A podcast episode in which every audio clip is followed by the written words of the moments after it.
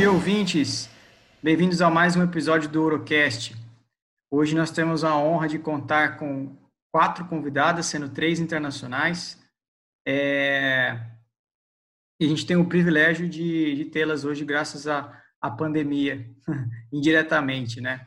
É, nesse episódio, a anfitriã vai ser a doutora Maria Cláudia Bicudo Furst.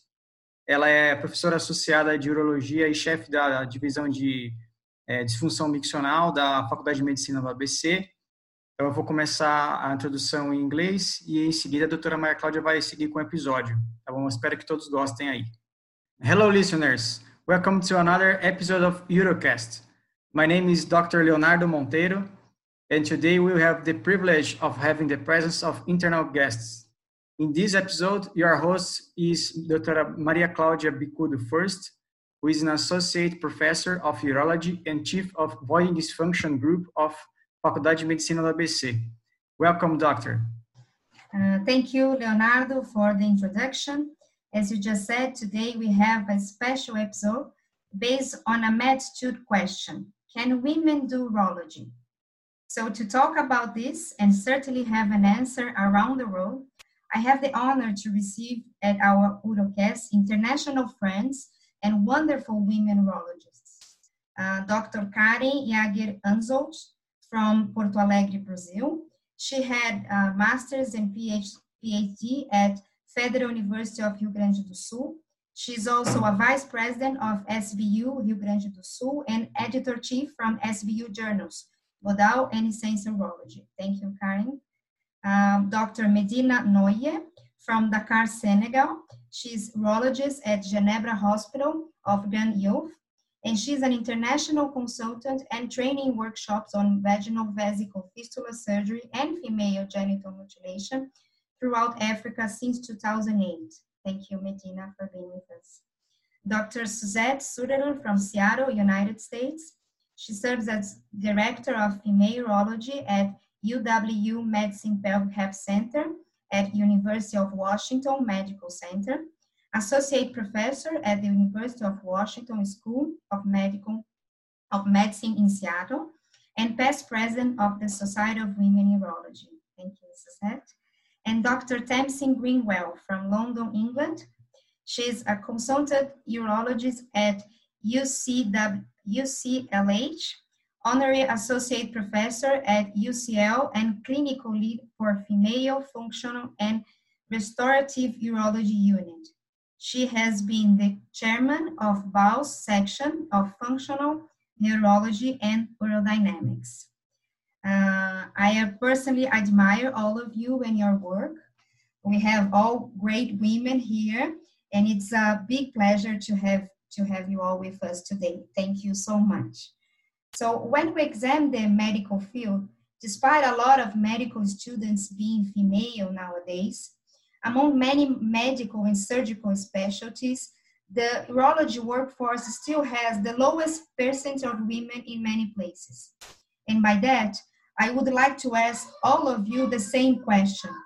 Why did you choose urology and did you face any difficulty in this specialty? So Karen, how did it work for you here in Brazil? So, hi everybody. it's a pleasure to be here with all of you.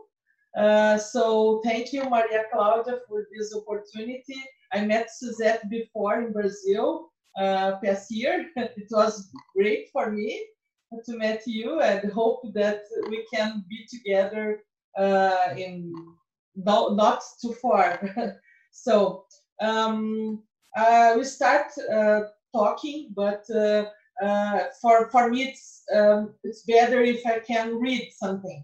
If you don't mind, I will read.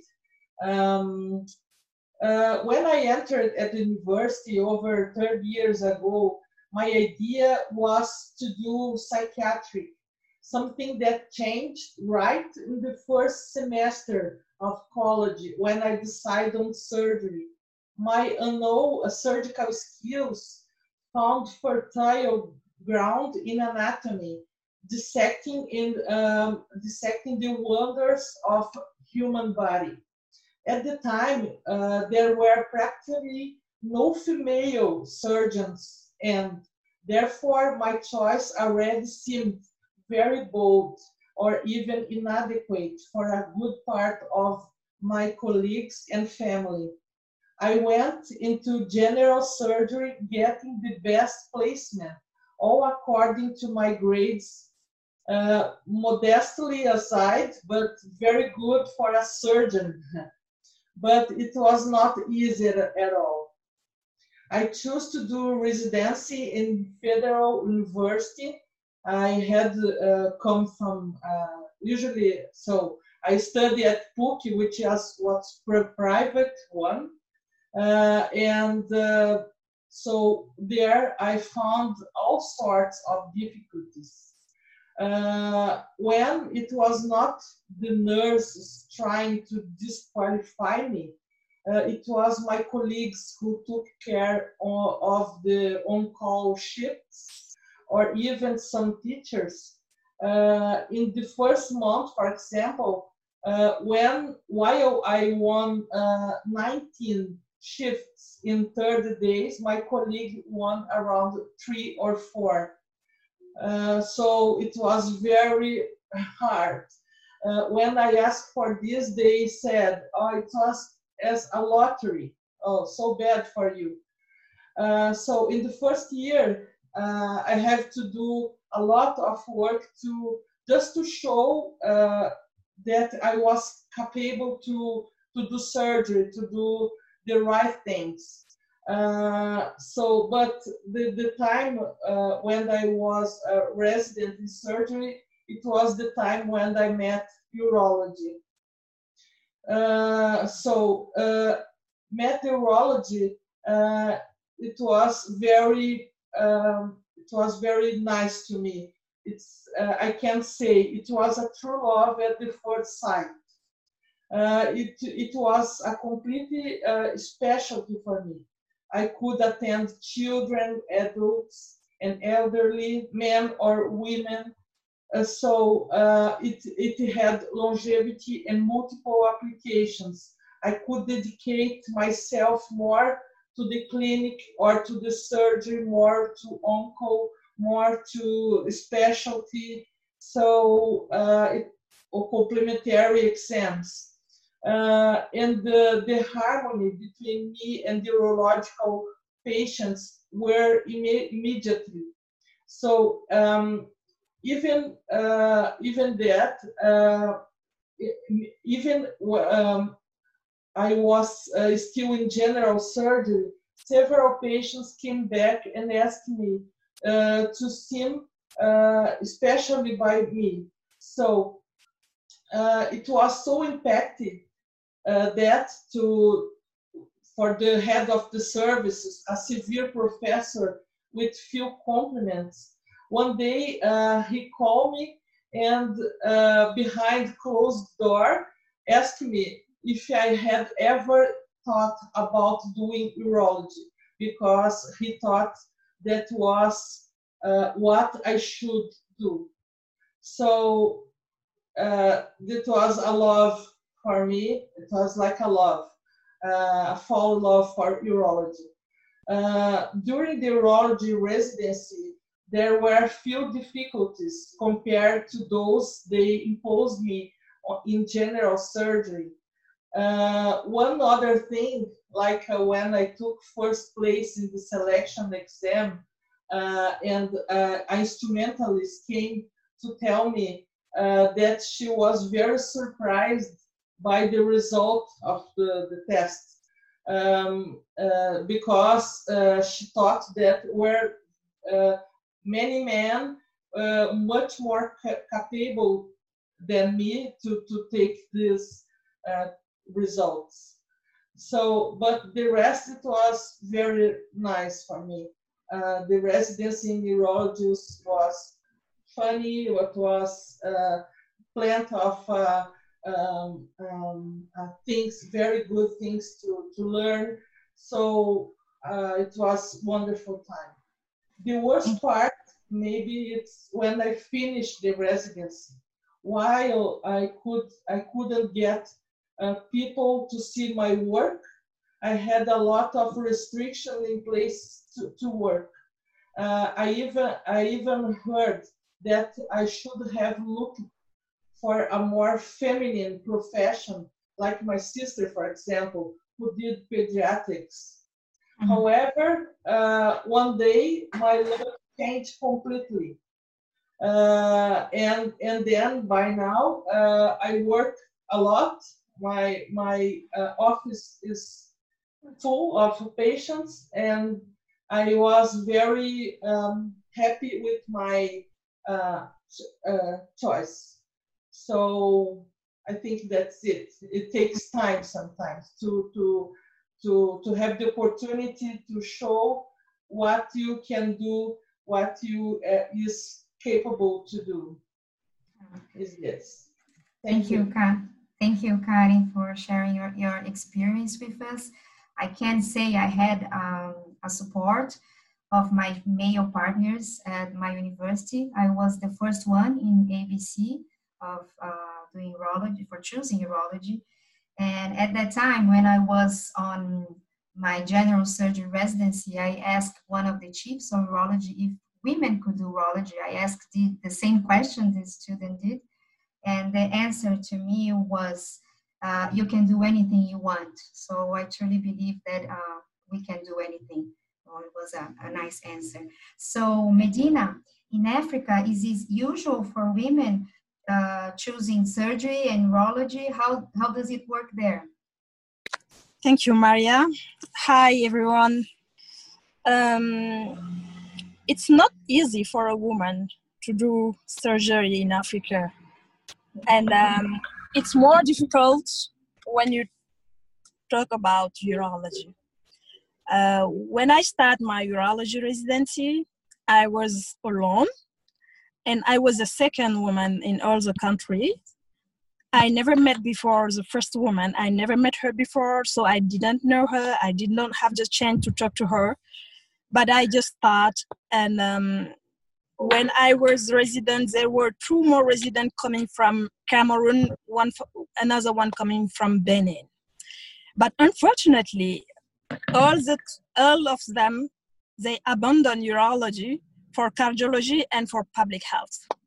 So me, I just follow my way and I continue doing urology with a deep conviction that uh, I can do everything I want to do.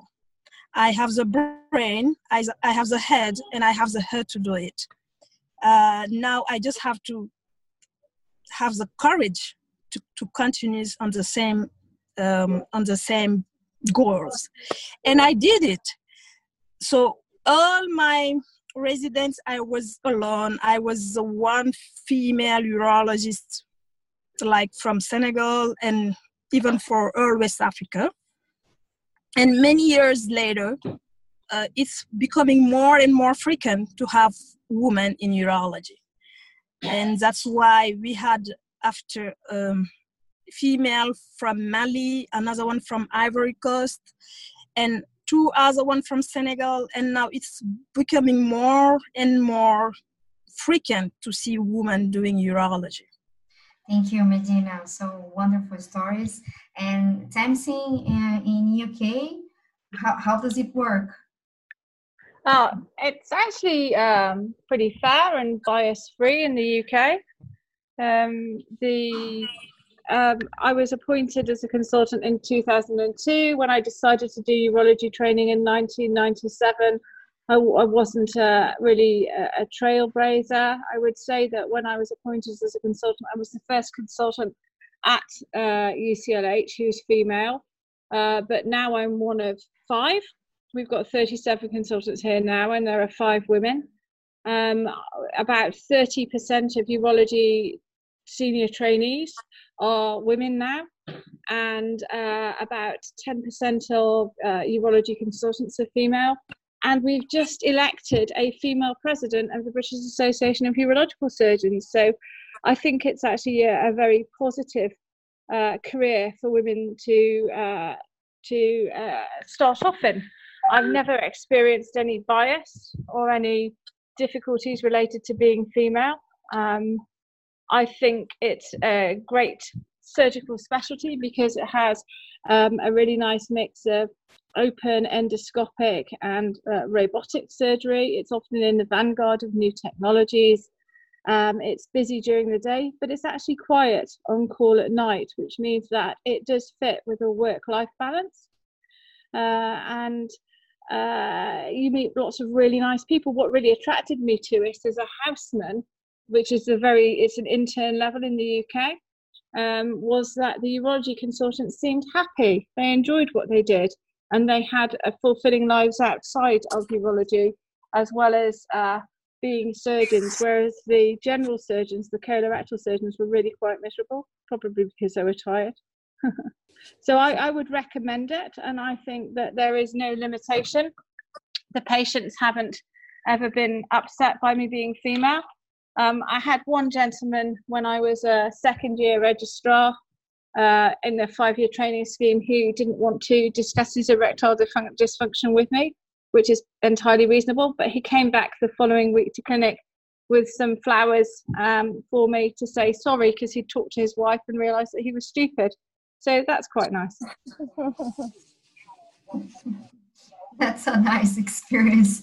Thank you, Tamsi. Uh, you know, once I had a patient when I was a resident too, and he didn't want to be examined by me, so I have to call my male partner to do that. But I just can't remember this episode once. Uh, it was was nice. And Suzette, and Suzette, uh, how did it work? How does it work there? Yes, hello. Thank you very much for the invitation. This is just great to do this international panel. Um, thanks, Maria Claudia, for organizing this. Um, yes, well, for me, my story is somewhat, you know, similar to things that you've already heard. And uh, I knew when I went to medical school, I went a little bit later than the traditional course, uh, and I knew I wanted to do something in the surgical field already. So uh, then within the surgical field, it was a matter of uh, what what discipline. And as I poked around in the different disciplines, I really found my home in urology. And I think uh, what Tamsin said is that uh, urologists often have a sense of humor. She said that a little bit roundabout with her sense of humor as well, but um, that is really very true. And you find that a lot of uh, urologists are quite happy with their profession. I think that um, attributed to that is the variety that's there.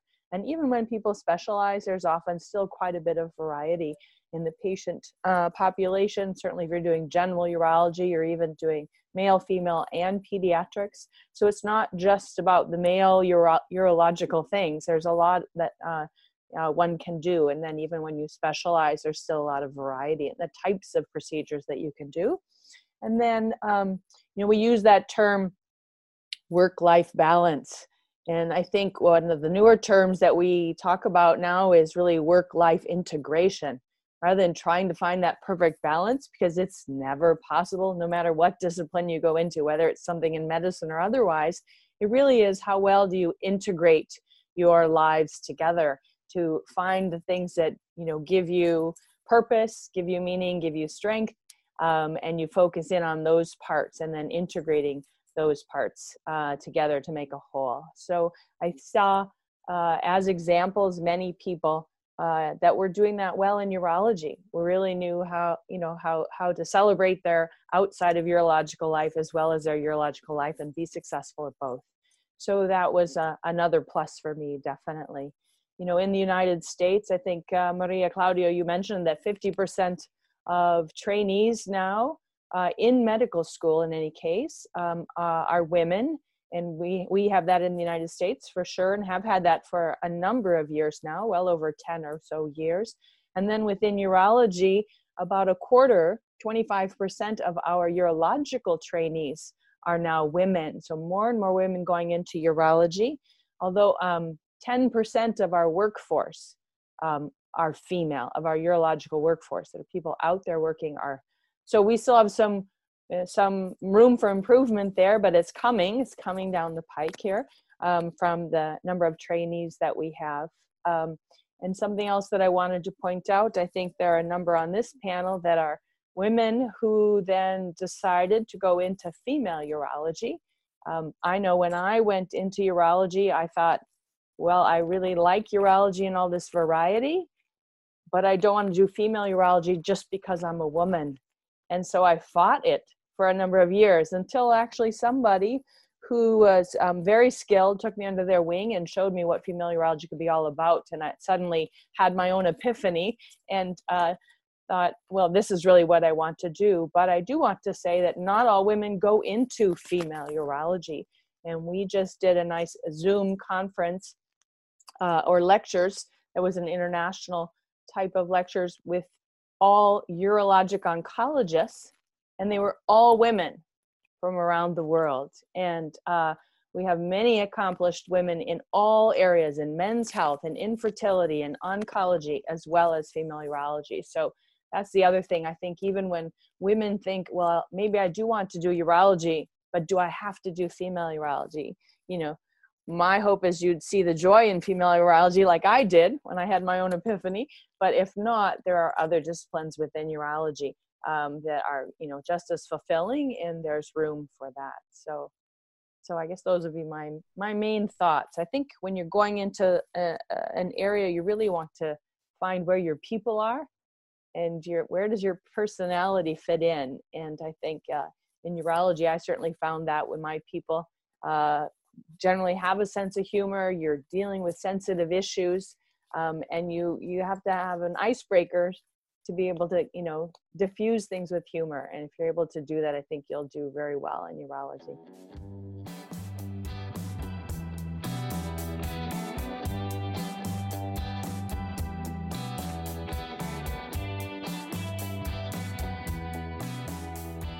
Yes, Suzette. Um, interesting that you brought this out about female urology because um, I was uh, I was seeing um, demographic data from American Board of Urology that just reported what you said that women subspecializing in female urology and pediatrics are higher frequencies than their male colleagues.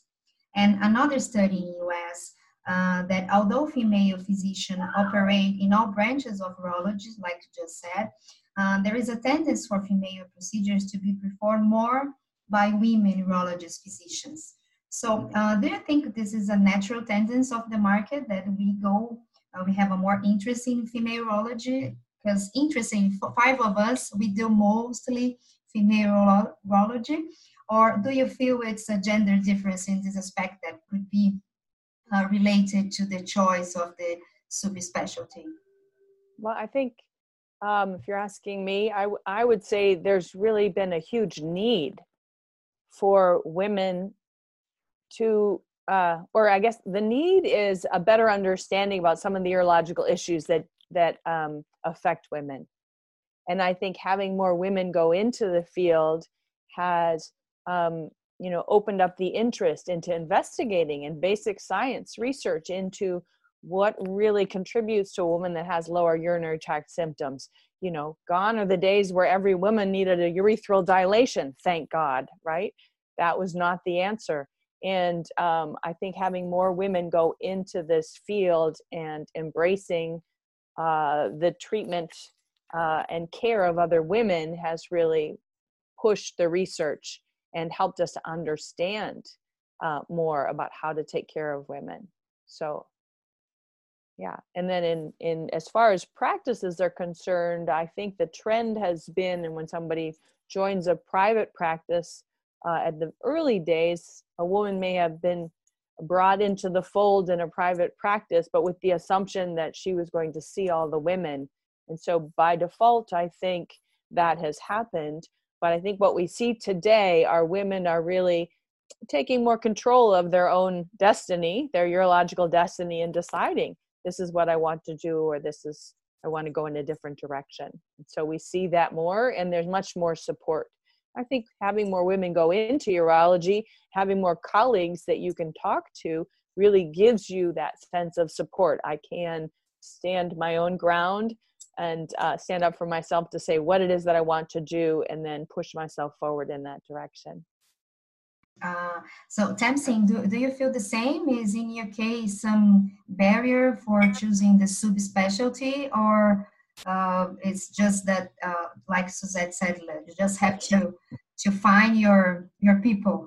what, what I think I think Suzette's "find your people" is very apt because it's not just female urology that I do, it's reconstruction, lower urinary tract, neobladders, ureteric reimplants, the vesicovaginal fistula, um, a lot of complex abdominal reconstruction. So, what really attracted me was the variety of open uh, surgery. And a lot of the patients that come to see me are at the point of last return, last call. They can't, they haven't got anything else if if there's nothing that we can do for them.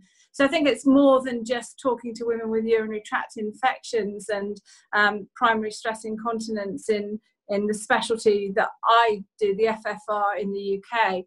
I think finding the best fit, it was easier for women to fit in with the functional urologist first because they seem to be the most uh, relaxed and tolerant and encouraging. And I think that's where we found our feet and enjoyed the surgery and the atmosphere.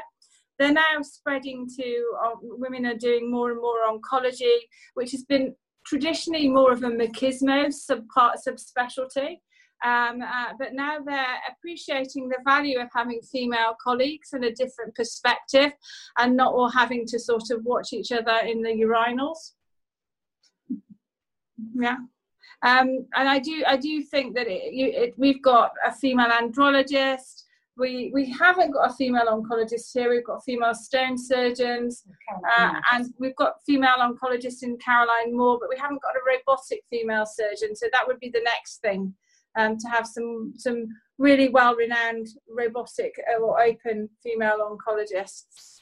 Um, Jo Cresswell, who's our new vice president, is, is a renowned open cystectomist. So women have progressed further than just becoming female urologists. And actually, it's not just becoming female urologists. Female urologists are the best. It's one of the best subspecialties. Uh, but everything is open to all medical students. Yes, thank you, Tamsin. So um, another subject it's about uh, what you just said about balance the career and uh, family. So all of us have kids. I have two boys, Karen, uh, two girls. One got married during the pandemic time. Uh, Tamsin and Suzette has teenagers. So how balance the career and family? Uh, Medina, do you have any tip for us? How can you manage, uh, manage this all? Oh, thank you, Maria. Um, what I can say about um, balance between professional and social life is that it's something important. Like we should not miss our family life for our professional life, and we should not miss our professional life for uh, life because of the family life. So both are going together to make you feel happy and happier of what you are doing. Uh, me, particularly, I have the chance um, to be living with my mom and and my sister um, until late age, which is normal here in Africa. Like we live in family. So when I was um, like two years after my residency, I get pregnant, and I was not married again. So that's my mom who was here, and I, she support me a lot. And um, nine months after I give my my daughter birth I just start traveling. I just start going everywhere throughout Africa, doing fistula surgery and everything. And I was so peaceful in my mind because I was convinced that the woman who is taking care of my daughter, eh, that's the woman who raised me. So I don't have to worry about anything.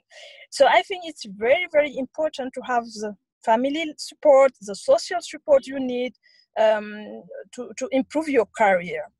And um, that's how I make it. And even now, I'm struggling with my social life because I am married, but my husband lives very far from me.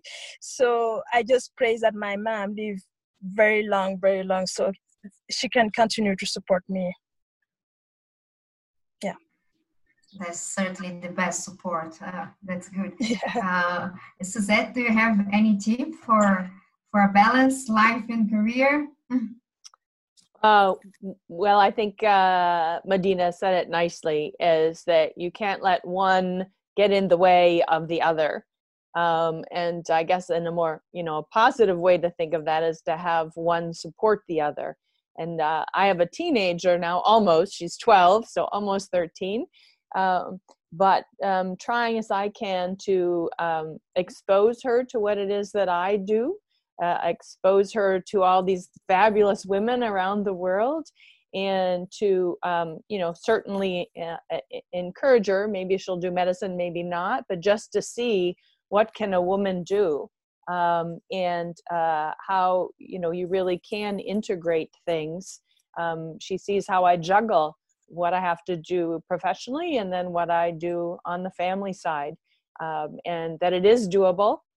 Um, I think, you know, I think one thing I would say, I do often say to to to medical students or people interested in medicine in general, or or any kind of a demanding career, is again this this idea about this work life balance. How do you do it? How can you make nobody has it perfectly and so I think there's a big fallacy that's out there, and we're aspiring. We see somebody out there and we want to be just like them. They're doing it.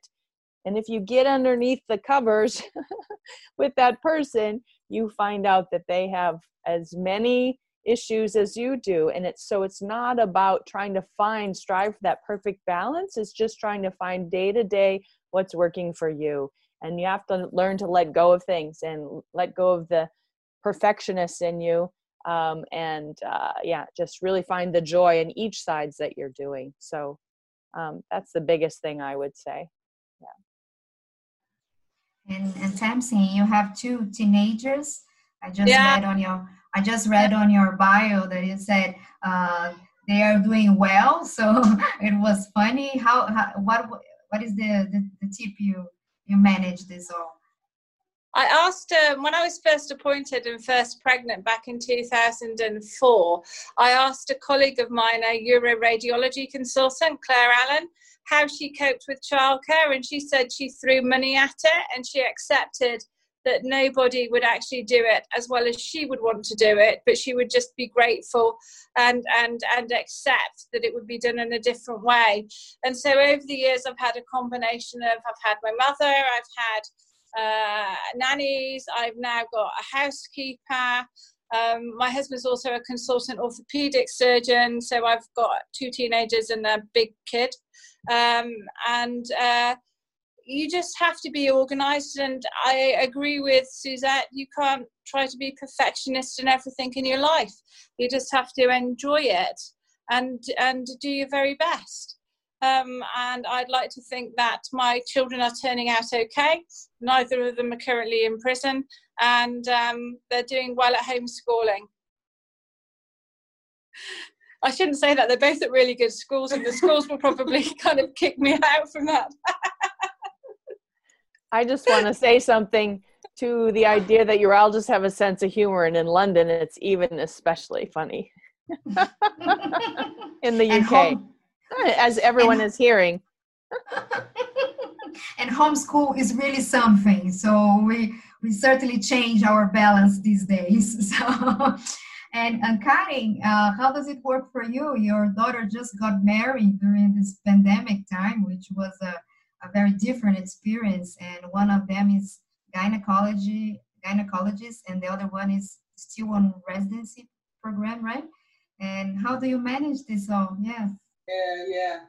Uh, so I agree with all of you, but uh, I think this is very important to have peace of mind to work, work well. So I have someone. Uh, uh it's important to have someone uh, you can trust to take care of your children.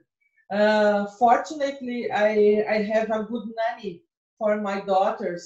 She is still with us. It was uh, 26 years. So she is with us uh, until now. So I, my my my older daughter, she's gynecologist. She's 25 years old. So so I was pregnant and I I found this special nanny.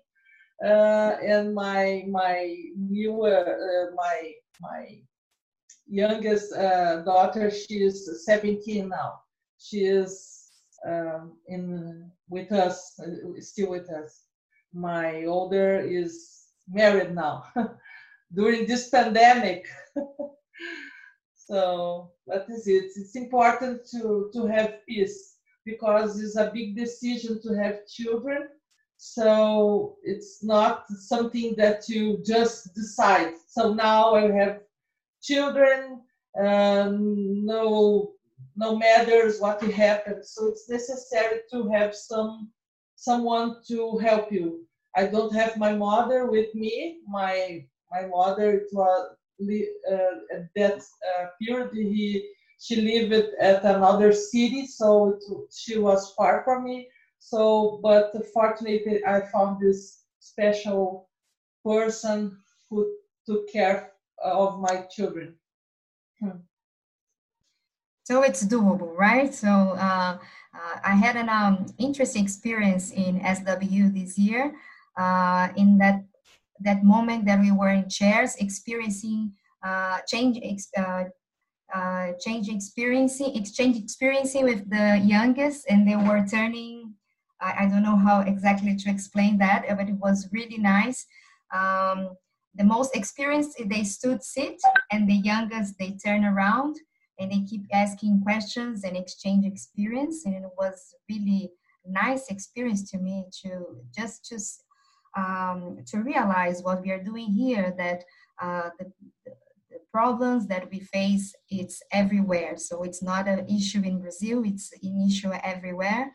And one of them came to me and said I cannot do oncology. I want to have a family. I want to have kids. So that's what uh, we are talking about here. So I think it's we can do anything, like we said.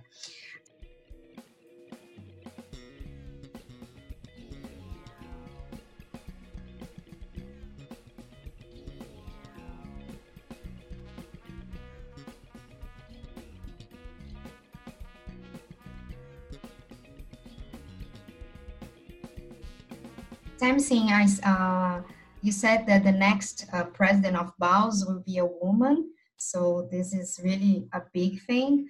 Uh, you said that 10% of the urologists are female. So um, how do you see the participation of women in your society? It's uh, what what do you say about it? So in medicine, I think we've got the most uh, the fairest profession that we have in the UK. Uh, we have standardized salaries and standardized grades and standardized job plans, and it would be very difficult to discriminate between sexes and to discriminate between races and sexuality. Men are still more likely to get merit awards, to get a higher grade for recognition of their excellence, although women i've i've been given one of those merit awards. So women are making their way through that kind of hierarchical system. I think that we i know we've got 60% of all medical students are now female.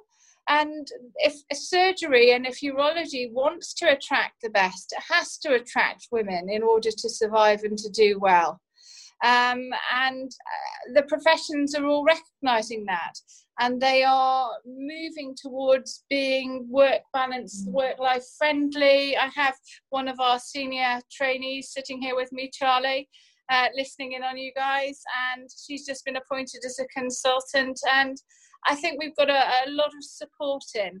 Uh, is now discussing having a female section uh, a bit like the Society for Women in Urology that Suzette kindly invited me to in January and I met you wonderful people at. And I think it's a brilliant idea because women do want slightly different things to men um, and they do want to live their lives in a slightly different way. And it's quite nice to have some support from people of the, the same sex, as well as I've had plenty of male colleagues who've been extremely supportive over the years. Uh, and we do interact and socialize in a slightly different way. And it's quite nice to have that kind of support. And I think the way forward in UK medicine will be uh, a 50 50 split, probably in the next 20 years. You, Tamsin. And Medina, how is the participation of women in your in your society there? Thanks, Maria. I think that um, um, our specialty is a medical surgical specialty, but we need to prove ourselves that we can have a leadership throughout association, even national or international association. So I had the luck to be pushed by my boss uh, very early in my career when I was resident. Uh, he put me everywhere he he go he he go and uh, in international in- instance he he pushed me to speak English. Even my speak my my English is very bad. He pushed me to do presentation in Pan African Urologists Association meetings, in AUA meetings, and in French urologists meetings, and that give me the conviction that if we wanna make things better in our profession, we have to be in those international instances, and we have to prove our leadership as women that we can make things better. So uh, I had the chance to be in the subcommittee of the International Society of Urology, and they are really doing great things for developing countries like Senegal and all other part of Africa. And uh, my best, best experience uh, in terms of association uh, was um, my my like more than 10 years we can say of activities in our female association of doctor in senegal. And we are doing so many things. We are trying to to influence like to be a very a, a very strong voice um, to the authorities to the very central central authorities on every every every decision they make concerning health concerning um, uh, uh, training concerning um, improving life of, of, of our of our um, uh, of our people of our communities so i think that it's not all rewarded rewarding to just stay in the OR doing your job i think you have to develop the leadership you need. And I was very glad that last um, SWO meeting I was invite, um, invited by Suzette, and that's that was great because I know you from that meeting, and we are trying to change the world from from from there. so I encourage all women of uro- in urology to really try to make their way their, their way on international association that make a big, big difference. Yeah, so that is certainly changing the world. Very insightful to all of us. And yeah. uh, Karen, here in Brazil, although the numbers are have been increasing lately, we are still about three, four percentage of uh, the total of urologists. So, how do you see our participation at SBU, which is our national society here, and what is the Orchid group? Mm. Good, yeah. good question. so um, fortunately, uh, I was uh, I, I, I was very uh, well received uh, at SBU. Uh, my first opportunity to work uh, at SBU was given by another urologist or another female urologist, Nancy. Do you know Nancy? So um, uh, she was the, the president uh, of uh, the, uh, our section, uh, Rio Grande do Sul.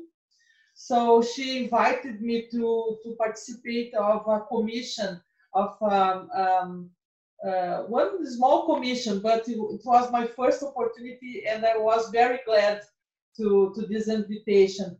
And since now, I was work hard at SBU and uh, uh, since I have the first opportunity, I've been taking advantage uh, of everything to grow and to do more and more for for the SBU. And nowadays, I work at the national one.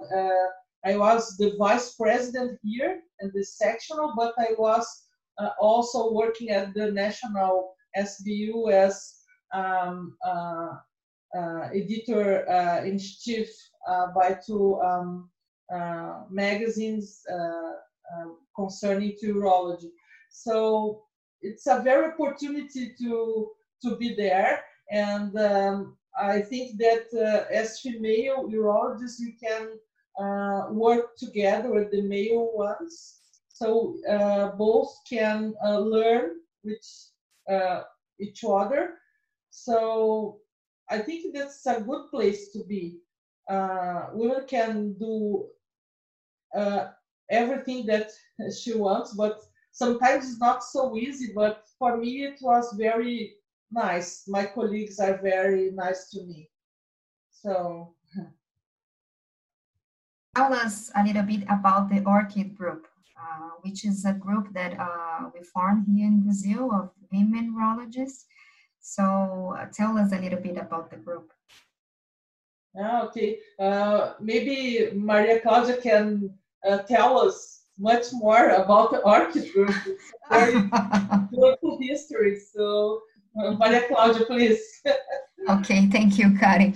So uh, the group was formed, I think it was 2015, uh, in uh, the site of Dr. Nancy, which Kari just uh, said about her. And she was a president at SBU Rio Grande do Sul, it's a state, state section. And she had the idea to form a group of women so we could communicate, so we could uh, exchange experience, and she formed a WhatsApp group. And the group is improving since then because uh, all the residents, uh, we have 10 percentage of the residents, of urology residents that are female now. Uh, so the group is improving each uh, every year. Thank you, Karen, for the orchid. Yeah, and uh, and the good thing about it is that we uh, start uh, meeting each other every official event. But on 2018, the president of SBU, Dr. Sebastian Westphal, he set up a women's department inside SBU. And so we could have representation inside the society. And last year in our national conference, uh, Suzette was there and participated uh, with us uh, with a wonderful lecture about women supported women, which was insightful to all of us. And there, the SBU supported the creation of this, this pin, which everybody's wearing. Thank you so much. And uh, in the shape of an orchid to symbolize the women in urology here in Brazil. And to us has always been a symbol of a nice flower and with tenderness, strength, and love to the profession. And since then, Suzette has endorsed it and embraced the idea. Uh, and at the last meeting of SWU, our symbol were uh, presented to the world. So thank you all for wearing it today and bring the idea back home.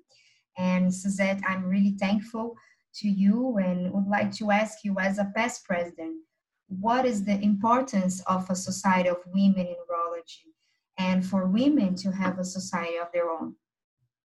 Yes, thank you. It was a really uh, an, a wonderful pleasure to be there last year at the SBU and to share that wonderful time.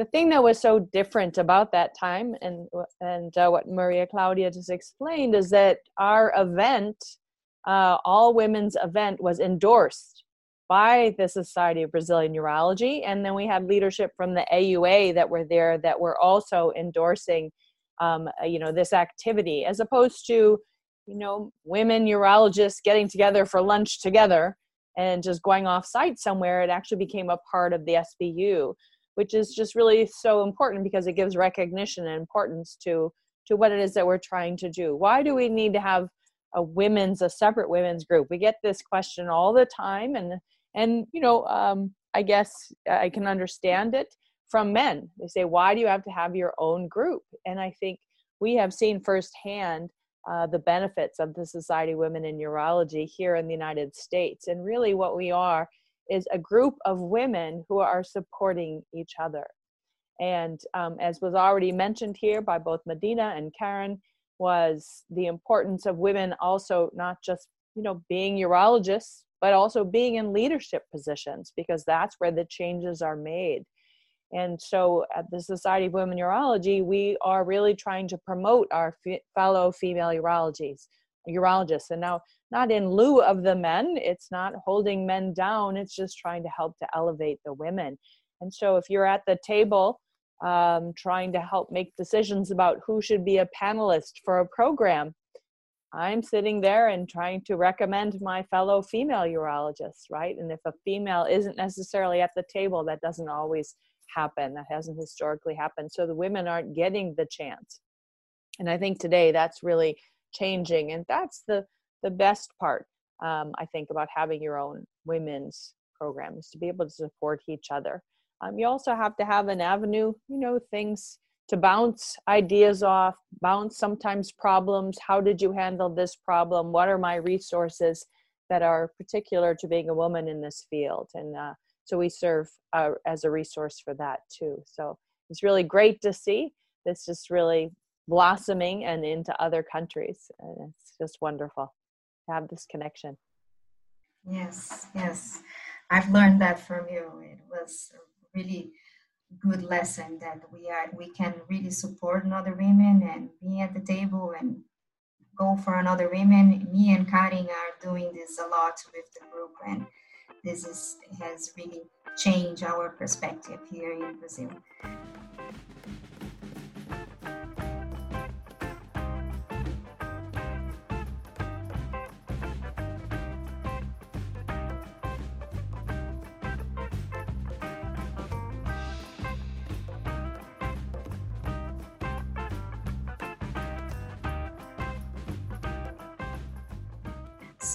Um, the last message we are, uh, I could talk to all of you uh, for a long time, but we don't have this much, that much time here, um, and we are talking for so uh, for so far from each other. So the last message I would ask for all of you is, what advice you have already said uh, have said that, but uh, what would you tell yourself when you were a med student planning on doing urology and for like a last message i think they are all got the message that it's a good specialty and it's good for women too.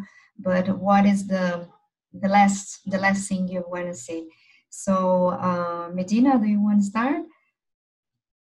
Yeah i can. I can say that urology is the best specialty for many reasons like you don't have to be on call for great things. Uh, you you have a variety of things you can do. And uh, urology is the beginning of many invention and many like uh, um, innovation in in medicine in general and in surgery in particular. So it's the best surgery to do and it's the best to do for female. I have the conviction of that.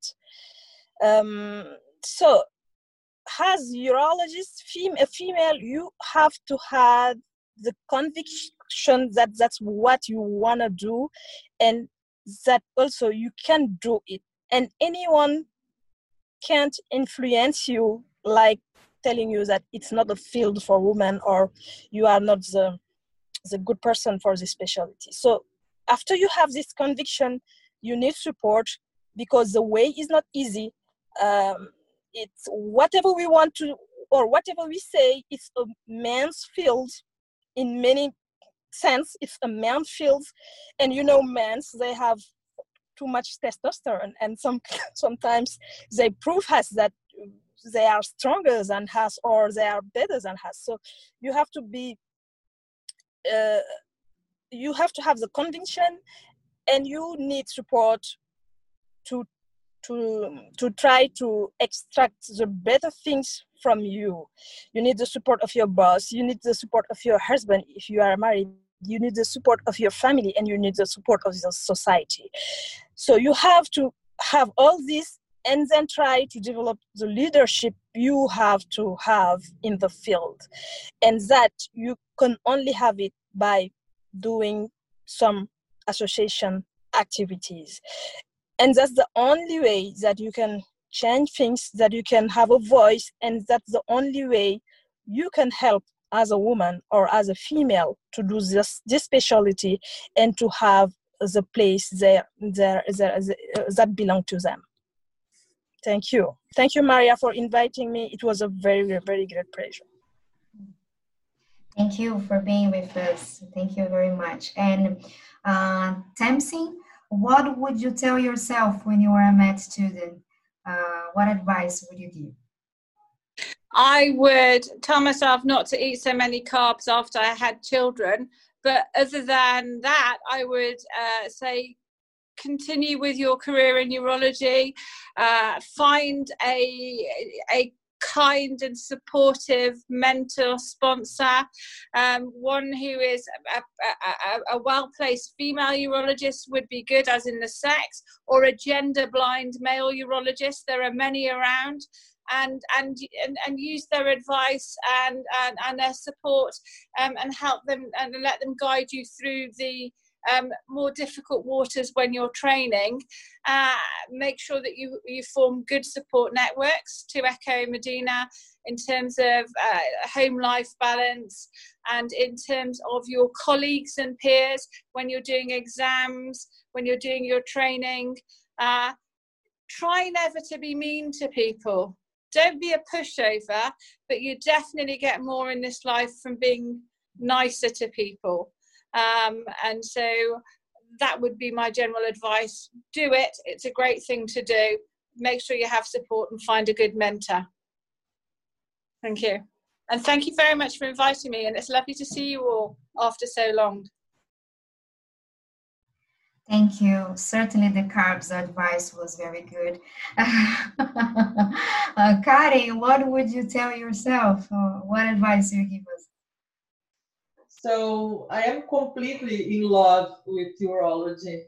Those who know me know how much I encourage new talents, especially for women uh, who have uh, considering uh, this specialty. So, but it's very important to know that is still a very masculine uh, field. Um, so, as said by Medina, so uh, it's necessary sometimes to have resilience uh, in face of some difficulties, but it's very great specialty. I very recommend this for women who is thinking about urology. Thank, Thank you. you, Karen. For the invitation. Thank you. Thank you, everybody. It's very nice to be here with you. Thank you. And Suzette? Uh, what advice would you give us?